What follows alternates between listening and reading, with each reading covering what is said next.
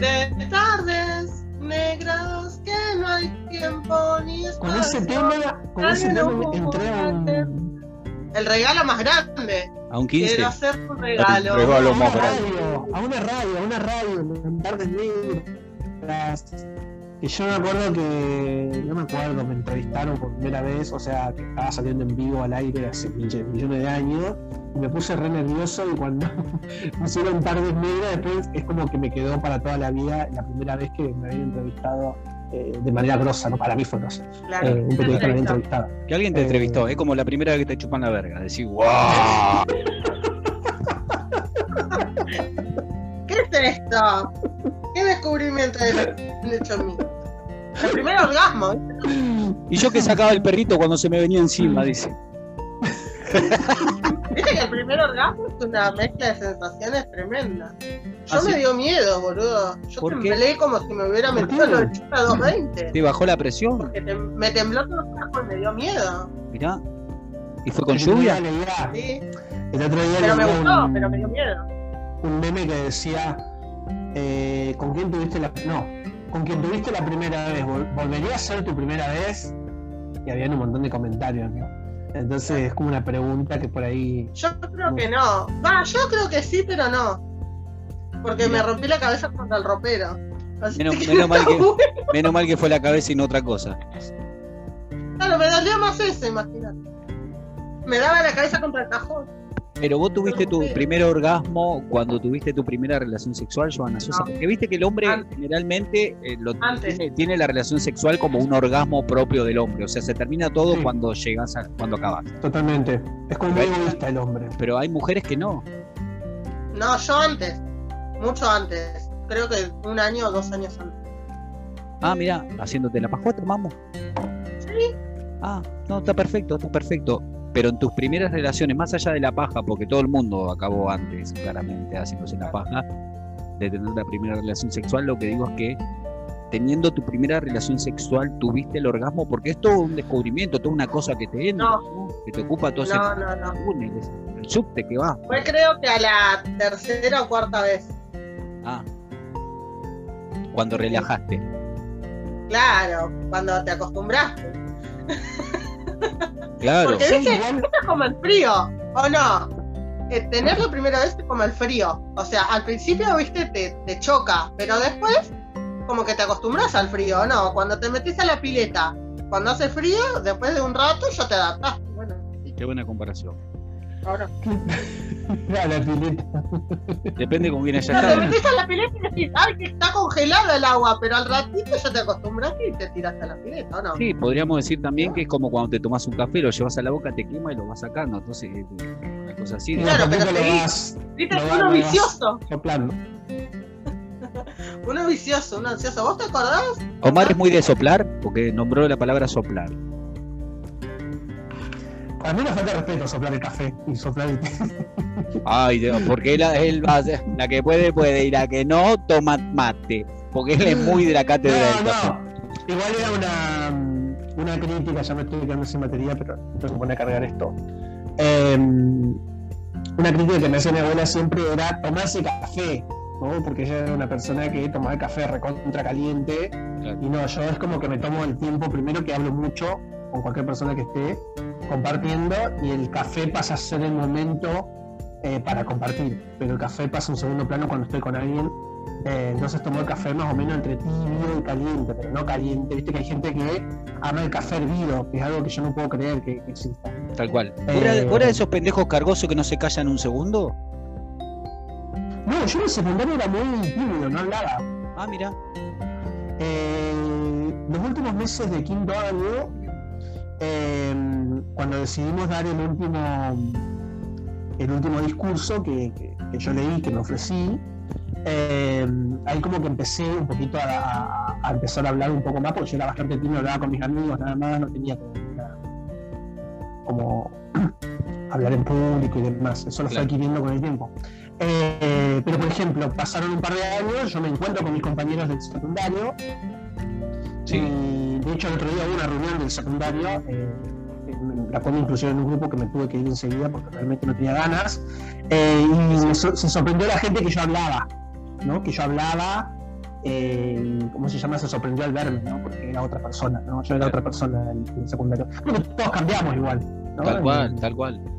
Y, y yo también me sorprendí de mucha gente que. ¿Pero qué te dijeron. Omar? ¿Te dijeron, mirá, vos que eras tan callado, ahora sos periodista, hablas en radio? Sí, me dijeron eso, me dijeron. Me dice. Ese fleco. Ahora hablas un montón. Eh, Bueno, yo usaba el pelo largo, eh, muy largo. Bien. Y, y lo, lo primero que le sorprendió fue porque yo me encuentro con una amiga, no, una ex compañera que era que, amigo y tenía la hermana que era medio amiga, pero no hablaba mucho tampoco. Entonces cuando me la encuentro empiezo a preguntarle, a charlar y me dice, che, ahora hablas un montón. Bueno, pasa, que Buenos Aires te pintó bien. claro, pero no te pasa, eh, no te pasa, bueno, yo también durante mi, mi infancia y parte de mi adolescencia era un- era una persona muy callada, muy vergonzosa, no me Claro. comunicaba con el resto de la humanidad toda, pero con el resto de la humanidad toda. ¿eh? Pero ¿qué pasó? En algún momento Claro. la cabeza me hizo clic y empecé a hacer esto que soy hoy, que no tengo vergüenza de nada, hablo con todo el mundo. Pero lo que también me ha pasado es que justamente cuando me encontré con personas que, que veía años atrás, por ejemplo, al que era más cancherito, porque viste que los que somos tímidos de alguna manera tenemos esa personalidad de ser tímido, de ser eh, sumisos, de no sí, sí, resaltar, sí, sí, de, de- de- totalmente. de- de no ponernos cosas de Es mucho cierto. color tampoco, de no ponernos ropa de mucho color, Sí, porque por ahí. Yo creo que la adolescencia también es un tema crucial para un montón de cosas. eh, y en ese sentido, por ahí el tema de. No, no, no, no se sobrevive muy fácil a la adolescencia, es muy No. difícil la adolescencia. Y a eso- la adolescencia, con, con- por- si tenés el que es cancherito, que se viste con la ropa de marca de último modelo, que se pone Sí, totalmente. que parece un arcoíris, que qué sé yo, que esto que el otro, que súper fachero, todas las pendejas le quieren entrar, y vos decís yo, que soy una babosa porque estoy acá abajo, porque uno se sienta así de alguna manera, hablando metafóricamente. Después te lo encontrás cuando pasa la vida, te lo encontrás, y no solamente Mm, está destruidísimo, sino que no le queda una idea formada en la cabeza. ¿Te, te diste cuenta de eso? Es tremendo. Es tremendo. Es más, a mí me pasó, en una escuela que terminé en otra, porque yo, yo me cambié de escuela. El cancherito, que es un señor que tiene varios hijos, no lo había reconocido en un momento. me llamó mucho la atención que cuando lo, cuando lo crucé no lo había reconocido mi hermano, que compartimos muchos amigos y demás, porque tiene, eh, mi hermano es un año menor, menor que yo. Mi hermano me dice, ese es eh, Marco, me dice. ¿Qué Marco? Le digo, Marco, boludo, el, el, del- el que jugaba al fútbol, me, decía el, el facherito, y yo no podía creer. Claro. Era como ver, no sé quién te puedo decir, eh, un señor eh, como nuestro compañero Orlando, no sé, un señor. O sea que. Ah, Un besito, no, no un besito a Orlando. Claro, ¿qué te pasó? Y tiene tu edad. Claro, y yo, yo decía, eh, que mal, porque digo, la verdad que era una persona totalmente distinta, pero bueno, obviamente yo no sé, si- no sé en qué va eso, ¿no? Eso de que también está obviamente eh, esto de que mucha gente te dice, los años te cayeron encima, que esto lo hemos hablado también en el programa de radio, no, los años te cayeron encima, para bien o para mal, que eso también está relacionado, si estás hecho pelota es negativo, pero si estás re joven es como que eso es re positivo, eso también es una... Casi Es un una patrón mierda. cultural, ¿no? Es una mierda Sí. donde está re bien visto.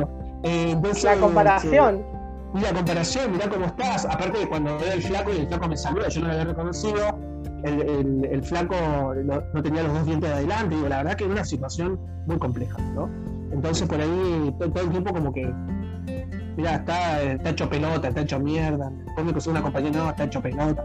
Eh, y pensar que era re lindo, cosas así, decir la verdad que unos comentarios horribles. Y de alguna Pero, manera, de alguna manera uno, uno encuentra la satisfacción en eso. A mí me ha pasado que yo he encontrado la satisfacción. en eso. No, ¿en Yo, sí, debo reconocer, chicos, seré malo, no sé. Sí, seremos no. Llámenme como quiera. No. Llámeme como quiera, pero yo he sentido satisfacción al ver que ese que me verdugueaba, a ese que todo el mundo lo quería, a ese, a ese rubiecito, porque yo era negrito, toda la vida fui negrito y toda la vida voy a ser negrito hasta el día que me muera, claramente, ¿no? Hasta que este cuerpo se transforme en gusanos y me transforme todo en blanco radiante. Pero lo que digo es que a ese, Igual, Papu, vos has levantado como loco. sí, bueno, bueno, bueno, eh, no hablemos de mí. Hablando de vos. Yo, Yo te digo que hoy vieron una foto tuya, un video tuyo porque vieron este podcast Ah, sí. y me han dicho lo que me recetó el médico. Ah, mira, mira. Bueno, Una conocida. Bien. Chicos. yo le he bajado la persiana a mi corazón y mi corazón hoy en día no tiene la llave de nadie. O sea, no tiene cerradura en la persiana, así que No tiene cerrajero. no tiene cerrajero, no tiene cerrajero. Así que Sí, nada. pero ¿por qué, ¿por qué se da eso de que. Bueno, acá tiene una pregunta entre paréntesis. ¿Por qué se da la- eso de que no tengo ganas de saber nada con nadie? Viste que eso yo lo he escuchado muchas veces de gente, eh, de personas, de hombres y mujeres, que dicen, no, yo hasta acá llegué, o la típica, no me agarran más a mí. Eso lo he escuchado muchas veces también. Es muy loco, porque también eso tiene que ver con un recorrido, ¿no? De, de- la experiencia. Con el dolor, en ¿no? realidad, tiene que ver, creo yo. No, Tiene yo que no- ver con el dolor. No sé. Yo no sé lo relaciono dolor, con ¿eh? el dolor, ¿eh? yo lo relacioné con, con, el, con el estar bien uno mismo, con el no necesitar de otra persona para ser feliz, con, con, con sentirte bien con vos y, no necesitar de halagos de otro, de mimos de otro, de compañías de otro, que de alguna manera eh, muchas veces buscamos ese recurso que nos falta en personas que quizás no son las adecuadas y que después termina siendo un fracaso, claramente. Entonces yo me dejo llevar por la vida, que la vida me ponga en el camino lo que me quiera poner, pero mientras tanto no busco absolutamente nada. Es un poco eso, ¿viste? Me parece que, sí, totalmente. Me parece que, eh, que va por ese lado, ¿no? Hay personas que ya no tienen ganas de formar nada. No, yo tengo ganas, ¿eh? No la vida, claro, por eso no. Por un lado están esas personas que te dicen yo no quiero formar nada porque están muy dolidas, como dice yo, ¿no? por otro lado está la persona que, que la vida me sorprenda.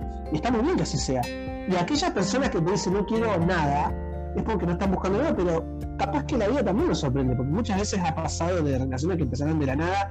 Yo sí soy una, soy una persona que soy partidario de, de que la vida te cambie en un segundo, porque lo he, lo he vivido y muchas personas también están, no sé, en una relación de hace 10 años apostando a todo y un día para otro conocieron a alguien no sé, en el gimnasio, eh, se terminó esa pareja y empezaron la vida te cambia en un segundo. O sea, hoy estás de una manera y el día de mañana no sabes qué puede pasar. Sí, igual Eh, la, la verdad que- necesidades, viste que la- la- los rótulos de necesidad de las personas son completamente diferentes. Hay personas que Sí, necesitan tener una relación para tener un touch and go, ponerle con alguien. totalmente. Hay personas que necesitan tener ese- esa conexión con alguien porque si no se sienten que están solas y todo eso lo que le dice la sociedad de que ¿por qué estás soltero? Ay, pero- ¿Por qué no tenés a alguien que te quiera? Que chico, yo me tengo yo para quererme. No necesito que me quiera otra persona. O sea, Pero Está bien. por eso digo. Yo te digo, en lo personal, yo hace un montón de años que estoy sola y la verdad que todavía no caigo. No sé, he sido una persona que he estado en muchas relaciones y a estar ya hace mucho tiempo sola, soltera, oficial, digo, ¿qué me pasó? O sea, es raro, viste, encontrarme sola después de tantos años porque decís, no son dos meses, son varios años que digo, bueno, ok, no apareció la persona indicada, puedes tener los factores que quieras, pero hasta me sorprendo porque digo, he tenido mañas o tengo mañas que la verdad que no se las soportaría a, a nadie como antes soportaba. Capaz que ahora tengo una etapa en donde eh, soy más intolerante a cosas que antes decía, bueno, no pasa nada, comprendía o cedía más. Eso es, el ceder todo el tiempo, el negociar. Y ahora hay cosas que no negocio directamente. Entonces te digo, no, la verdad que no tengo ganas de bancarme tal o cual la actitud. Y chau, nos vimos. bueno, de Pero eso depende, mucho de, de la madurez de uno.